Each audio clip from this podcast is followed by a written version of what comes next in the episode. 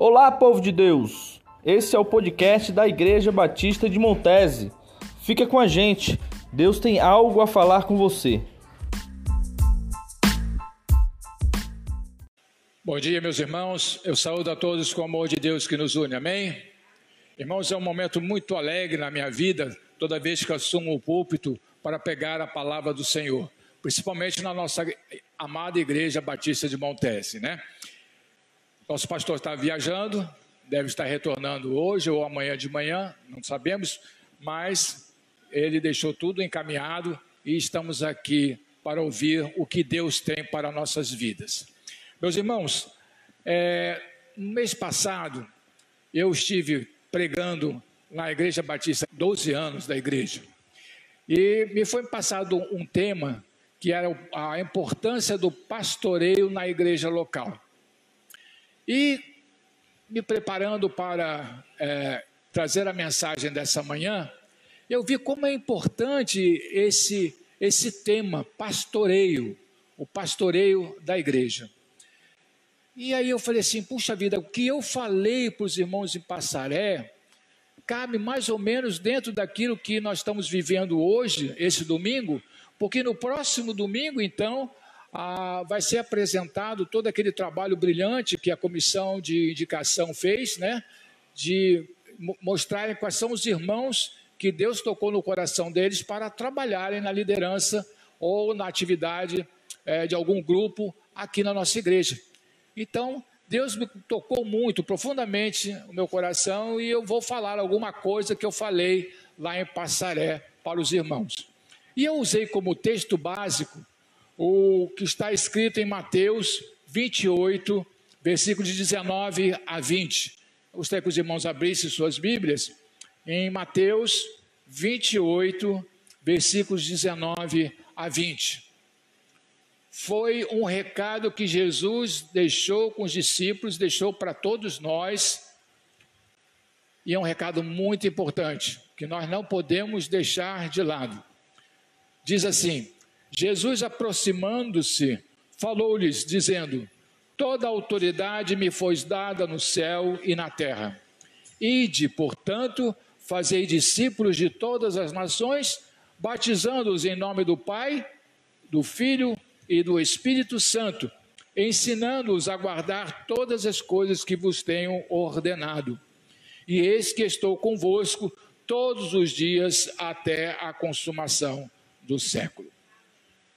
Meus irmãos, nós temos que ter essa visão da grande responsabilidade que Deus está colocando em nossas mãos para cumprirmos essa missão ou essas missões que Jesus nos deixou em prol do crescimento da sua igreja, agora voltado aqui para a Igreja Batista de Montese. Foram quatro missões que deveremos realizar para que essa obra se perpetuasse. Quais são as quatro missões? Vamos lá. Portanto, ide, sair, não é isso? Então, fazer discípulos, batizar e ensinar. Então, as quatro missões é ir, fazer discípulos, batizar e ensinar. Mas o que temos observado é que à medida que o tempo passa, esse pedido de Jesus tem se perdido ao vento e a maioria das igrejas não tem feito o seu dever de casa. Não tem se preocupado em ir para o campo, não tem se preocupado em fazer discípulos, não tem se preocupado em batizar essas pessoas que se convertem e não tem se preocupado em ensinar aquilo que Jesus deixou, ensinar sobre a palavra de Deus, ensinar sobre Deus. Infelizmente, temos encontrado também muitas igrejas sem essa visão macro da obra do Senhor, achando que essas responsabilidades são atribuições somente daqueles que estão à frente do trabalho. Ainda bem que são exceções, mas é triste e preocupante ver igrejas longe de suas funções, como igrejas de Cristo, e que não saem de sua zona de conforto e focam somente em eventos internos. fechados nas quatro paredes do templo, sem a preocupação de sair, ir para o campo, trazer novos convertidos para serem batizados e ensiná-los a palavra. Infelizmente, dentro dessa realidade, encontramos também pastores cansados, que têm sofrido muito com isso, mas por estarem cientes da importância do seu ministério, absorvem tudo para si. E isso, meus irmãos, não é correto. Nenhum trabalho na obra de Deus pode ser eficaz feito somente por uma pessoa. Todos da igreja têm que estar envolvidos e compartilhando do mesmo objetivo. Todos precisam ter a mesma visão de cuidado um com os outros e principalmente amor pelas, pelos que ainda não conhecem a Jesus e ajudá-los na sua salvação. Eu tenho visto isso aí, eu tenho conversado com muitos colegas, tem igrejas que têm eh, repletas, cheias de pessoas, mas que perderam o amor, o amor para aqueles que ainda não conhecem a Jesus. Que saudade eu tenho daqueles momentos, né, que a gente ia visitar uma igreja e lá se proclamava a palavra, que lá se tinham conversões, que tinham apelo. Eu vejo que tem igrejas aí que estão se preocupando somente em pregar prosperidade, somente preocupar doutrinas próprias, somente preocupado em manter pessoas dentro do templo. A gente viu isso nesse tempo de isolamento, né? Nós vimos que alguns líderes de algumas igrejas aí estavam mais preocupados em que as pessoas fossem ao templo não para adorar a Deus, mas para levar outras coisas que eram importantes para o desenvolvimento do trabalho. Então, o pastor tem a responsabilidade de cuidar e orientar o rebanho de Deus nesse mundo e trabalhar junto com a congregação para que todos possam amadurecer espiritualmente para se tornarem discípulos aptos para a obra. Então, o objetivo inicial do pastoreio compartilhado na igreja é, além de sair para falar de, de Cristo, é fazer discípulos, batizando e ensinando sobre a palavra, tornando-os maduros para se multiplicarem nessa missão. Para entendermos bem sobre o pastoreio compartilhado, vamos voltar um pouquinho ao Antigo Testamento, lá no livro de Êxodo, né? E ver uma experiência muito forte de um grande líder. No início, ele absorvia todas as responsabilidades do seu povo para si, até o dia que o seu sogrão, Jetro, vai visitá-lo. Vocês já sabem quem é esse líder? Eu dei a dica aí do sogro. Hã? Moisés, muito bem, meus irmãos, muito bem.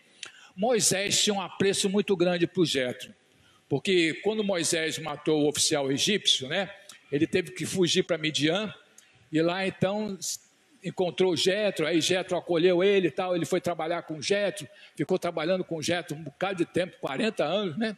Aí Jetro deu uma filha dele. Qual foi o nome da filha dele? Zípora, né? Eu consegui lembrar, tá vendo? Glória a Deus, né, oh, Mateus? Glória a Deus. Lembrei o nome da Zípora. E aí casaram, né? E teve dois filhos. E de repente, quando estava tudo bem, Deus coloca lá uma sarda ardente e chama Moisés para tirar o povo da escravidão do faraó. Aí Moisés vai, leva a esposa, leva a família e diz: não, não dá certo ficar com a família, não. Eu tenho que atravessar o deserto sozinho. Aí bota lá a esposa de volta para Jetro. E Jetro aceita lá ficar cuidando da esposa. Aí Jetro viu que Moisés conseguiu aquilo tudo e falou assim: Bom, eu vou visitar agora o meu, meu, meu genro, vou levar a família lá para ele. Exatamente foi o que ele fez, né?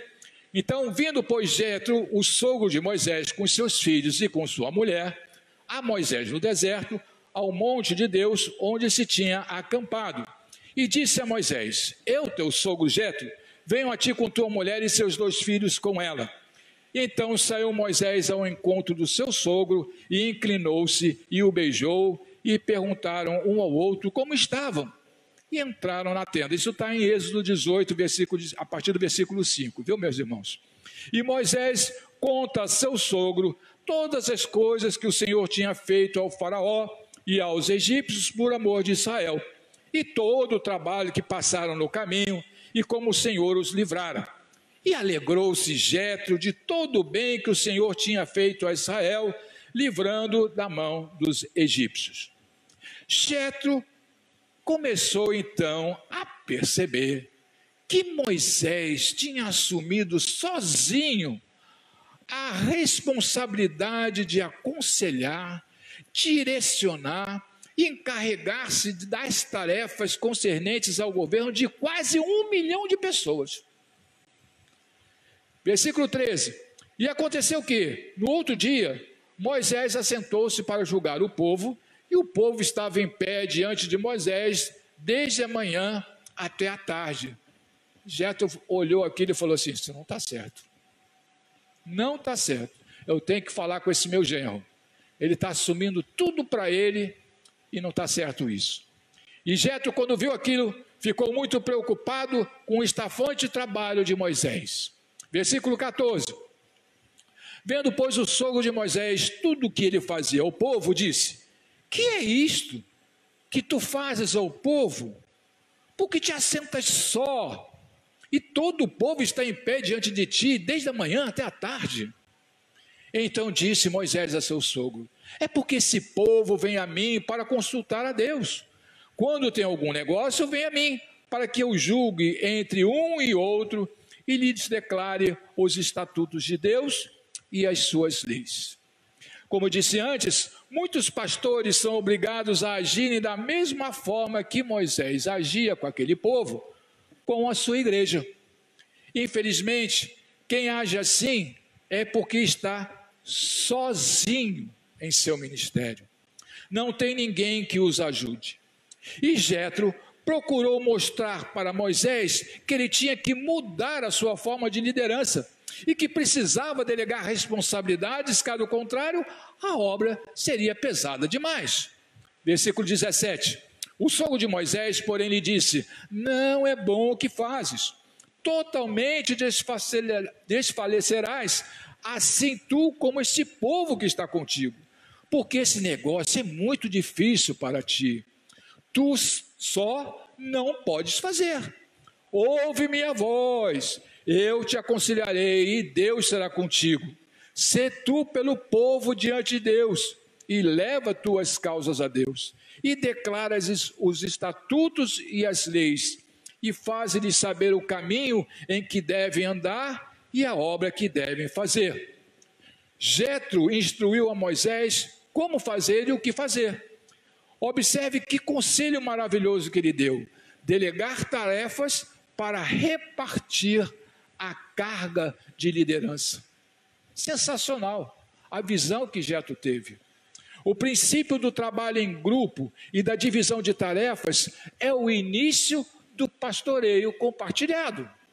É claro que não podia ser com qualquer um.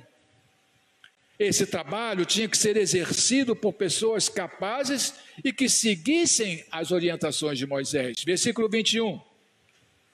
E tu, dentre todo o povo, procure homens capazes, tementes a Deus, homens de verdade que odeiem a avareza Podemos dizer que para isso era necessário discípulos espirituais maduros, capazes de investir tempo e recursos para formarem novos discípulos e para a realização da grande obra que precisa ser feita. É exatamente como, como o trabalho do pastoreio compartilhado deve ser realizado pela igreja. Os irmãos discípulos escolhidos têm que ser realmente homens de oração, de fé fortalecida e de submissão. Precisam ser crentes autênticos, unidos, fiéis ao Senhor e com muito amor pela obra e principalmente pelo próximo. Precisam viver intimamente ligados a Deus pelo seu amor, com o intuito de fortalecerem cada vez mais a sua fé. E depois de escolhidos, formarem os grupos de trabalho de acordo com a capacidade de cada um para suprir as necessidades do momento. E meus irmãos, se você foi lembrado e escolhido pela comissão de indicação, que também foi indicada por Deus, agradeça muito ao Senhor, porque essa escolha não foi da comissão, e sim Deus usou essa comissão para te convocar para o trabalho, porque você é capaz de fazer isso. Na visão do Senhor, você tem condições de fazer isso. Lembre-se que Deus não escolheu Paulo para falar com os pescadores e nem escolheu Pedro para falar com os gentios. Deus escolheu pessoas capacitadas para falarem com os grupos certos. Pedro teve que falar com aquela turma e Paulo com os gentios. Então você foi escolhido para fazer esse trabalho. Então valorize esse trabalho. Faça o trabalho o melhor possível, como se você estivesse fazendo para Deus, porque é isso que Deus está precisando que você faça. Deus sempre escolhe pessoas capacitadas e aptas para exercerem funções específicas. E durante o seu trabalho, durante o seu relacionamento com Deus, durante as suas orações, Deus vai estar sempre lhe mostrando e orientando o que você tem que fazer com o seu grupo. Valorize, valorize a, responsabilidade que Deus está colocando em suas mãos. E vejam que instrução maravilhosa Jetro deu a Moisés. Os grupos deveriam ser do tamanho do trabalho que cada um vai realizar. Está vendo só? Ele não vai pegar um, falou assim, pega um montão de gente para fazer isso. Não. Pega umas pessoas para fazerem isso, outras pessoas para fazerem aquilo, mais umas maiores para fazer aquilo outro. Versículo 21. E põe-nos sobre eles por maiorias de mil, maiorias de cem, maiorias de cinquenta e maiorias de dez. Discípulos espirituais que deverão ser divididos em grupos aptos para reconhecerem as necessidades de cada um, com a capacidade de administrar as divergências e de clareamento e resoluções de dificuldades. Versículo 22. Para que julguem esse povo em todo o tempo, e seja que todo negócio grave tragam a ti, mas todo negócio pequeno eles o julguem. Ele recomenda que o líder se concentre nas questões mais importantes e delegue os assuntos secundários para os seus auxiliares. Moisés recebeu a visão de Deus, mas precisou entender a necessidade de delegar. Pequenas necessidades que podem ser administradas serão resolvidas pelos grupos formados, e as mais complexas, então, serão repassadas ao pastor. Fazendo isso, o peso da responsabilidade do líder maior, que no caso aqui é o pastor, tornará essa tarefa bem mais leve. Versículo 22: Assim a ti mesmo te aliviarás da carga, e eles a levarão contigo. Se isto fizeres, e Deus tu mandar, poderás então subsistir. Assim também todo este povo em paz irá ao seu lugar. O conselho de Jetro foi dado a Moisés há 3.500 anos atrás, mais ou menos. E vejam como ele é atual, como ele é necessário. Apesar de tão antigo, continua valendo para hoje. Fazendo isso, a igreja crescerá, madura e se fortalecerá na palavra. E agora é só seguir essas recomendações da mesma forma que fez Moisés. E Moisés deu ouvidos à voz do seu sogro e fez tudo quanto tinha dito. Podemos ver também no outro episódio relatado em Êxodo 17, na batalha de Amaleque contra os israelitas, como é importante estarmos juntos em grandes batalhas. Deus manda Moisés combatê-lo e ele manda então Josué ir com seus homens contra Amaleque, mas lhe tranquiliza, dizendo que ficaria com a vara de Deus nas mãos, orando e intercedendo por eles. Êxodo 17, versículo 8 e 9. Então veio Amaleque e pelejou contra Israel e Redifim.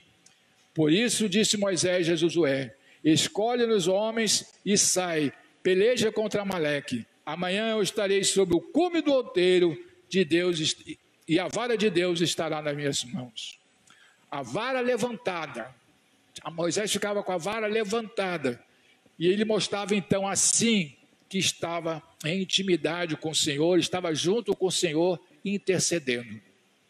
Então, quando Moisés levantava o cajado, mostrava que estava em oração e súplica ao Senhor, versículo 10. E fez Josué como Moisés dissera, pelejando contra Amaleque. Mas Moisés, Arão e Ur, olha só, Moisés não foi sozinho. Moisés, Arão e Ur subiram ao cume do obreiro, do outeiro. Só que tinha hora que Moisés se cansava, né, de ficar com a vara ali levantada. E todos nós sabemos, se você ficar levantando um peso por muito tempo, tem uma hora que seus braços não aguentam, você tem que arriar. Mas quando ele arriava o braço, Amaleque ficava vitorioso. E quando ele levantava a vara, o povo de Deus, Josué, era vitorioso. E aí, Ur e ficaram, não pode, isso não pode acontecer, né? Então, ele não estava só. Tinha com eles Arão e Ur. E quando eles perceberam o cansaço de Moisés, o sentaram numa pedra e o ajudaram a levantar os braços à vara de Deus. Vejam como é importante nunca estarmos só. Versículo 11. E acontecia que quando Moisés levantava sua mão, Israel prevalecia. Mas quando ele abaixava sua mão, Amaleque prevalecia. Porém, as mãos de Moisés eram pesadas. Por isso tomaram uma pedra e a puseram debaixo dele para sentar sobre ela. E Arão e Ur sustentaram as suas mãos, um de um lado, o outro de outro, e assim ficaram as suas mãos firmes até o sol se pôr. Com essa atitude, com a ajuda de Arão e Ur, Josué foi vitorioso. Deus estava com seu povo, Deus deu a vitória ao seu povo, mas ele não fez nada sozinho. Tinha Josué na frente de batalha, e Moisés, Ur e Arão na retaguarda.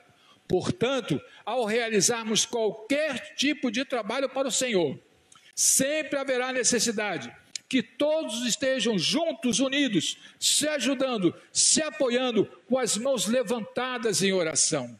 Se não cuidarmos e, fraquejarmos, ao abaixarmos a guarda, paramos de orar, o inimigo começa a ter êxito. Por isso que é sempre necessário ter sempre uma equipe saindo e outra aqui na retaguarda, orando e intercedendo.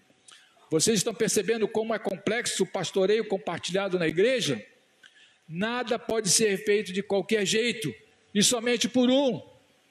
Tem que ter um líder maior, que é o pastor, e junto com ele, discípulos maduros, servos fiéis, ligados pelo amor, pela causa discípulos que saem para vencer as batalhas e discípulos que ficam na retaguarda em oração pelo trabalho. Ninguém pode desenvolver sozinho sem o sustento das orações, a missão ou as missões que Jesus determinou. E o outro resultado desse pastoreio é o seu crescimento espiritual e o seu progresso. Tudo vai depender da intensidade da fé dos seus membros do estudo da palavra, do trabalho que realizam e do amor que todos devem ter pelos que ainda não encontraram a salvação. Podemos nos espelhar no crescimento da igreja relatada no livro de Atos. Na igreja que chamamos de primitiva, havia grandes pregadores, mas os demais crentes não ficavam só ouvindo as pregações, sendo meros espectadores. Mesmo quando foram obrigados a se dissipar, continuaram perseverando, perseverando na doutrina, na comunhão, no partir do pão e nas orações. Os irmãos podem ver isso em Atos 2, versículo 42 a 47.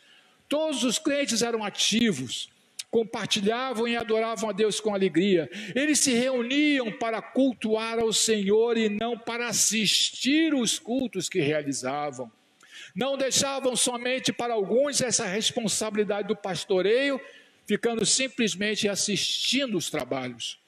Todos eram participantes e cooperadores. Isso ficou bem claro quando começou a perseguição contra a igreja, como está em Atos 8:1. Naquele dia, levantou-se grande perseguição contra a igreja em Jerusalém, e todos, exceto os pastores, apóstolos, ficaram dispersos pelas regiões da Judéia e Samaria. Os crentes repetidamente ficaram sem seus líderes. Mas o que, que aconteceu? eles começaram a ir por toda parte, pregando o Evangelho. Versículo 4: Mas que andavam dispersos iam por toda parte anunciando a palavra. Simplesmente continuaram a fazer o que faziam antes, testemunhando, testificando, formando novos discípulos, batizando, servindo a Cristo e ensinando a palavra de Deus. E qual foi o resultado desse trabalho? O resultado foi que a igreja de Jerusalém multiplicou-se em outros lugares.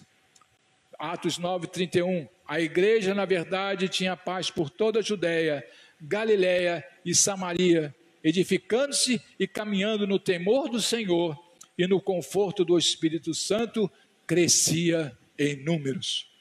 O resultado do pastoreio compartilhado deles está aqui, ó, na Igreja Batista de Montese.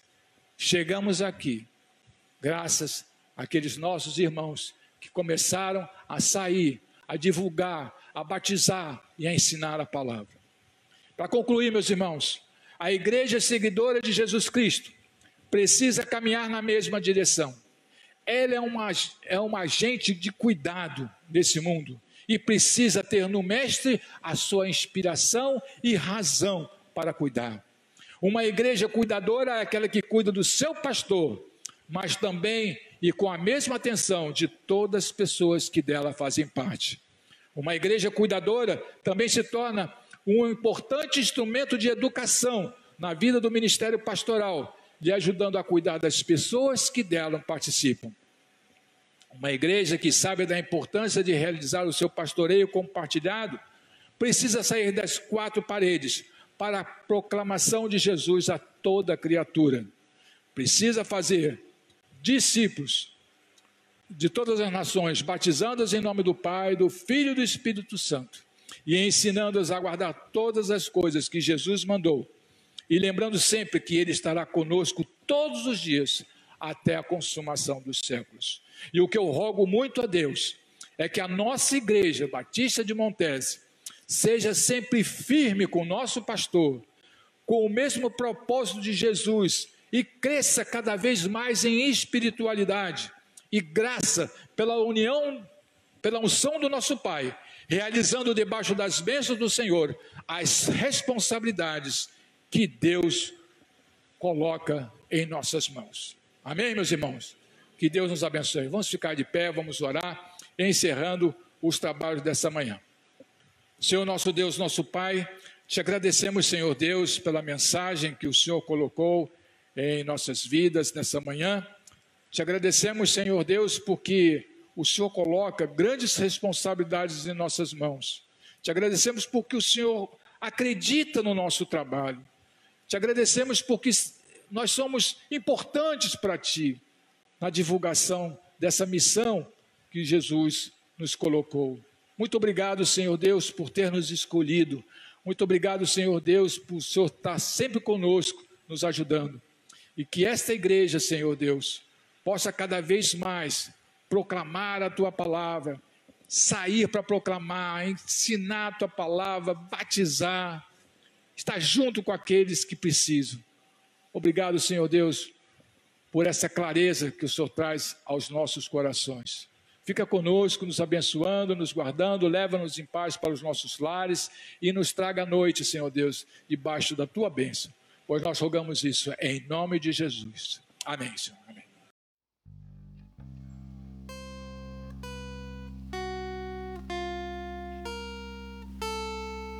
Que o amor de Deus Pai, Deus Todo-Poderoso, que a graça salvadora de nosso Senhor Jesus Cristo, a comunhão e as consolações do seu Santo Espírito, seja com todo o povo de Deus, desde agora e para todo sempre. Amém, amém, amém.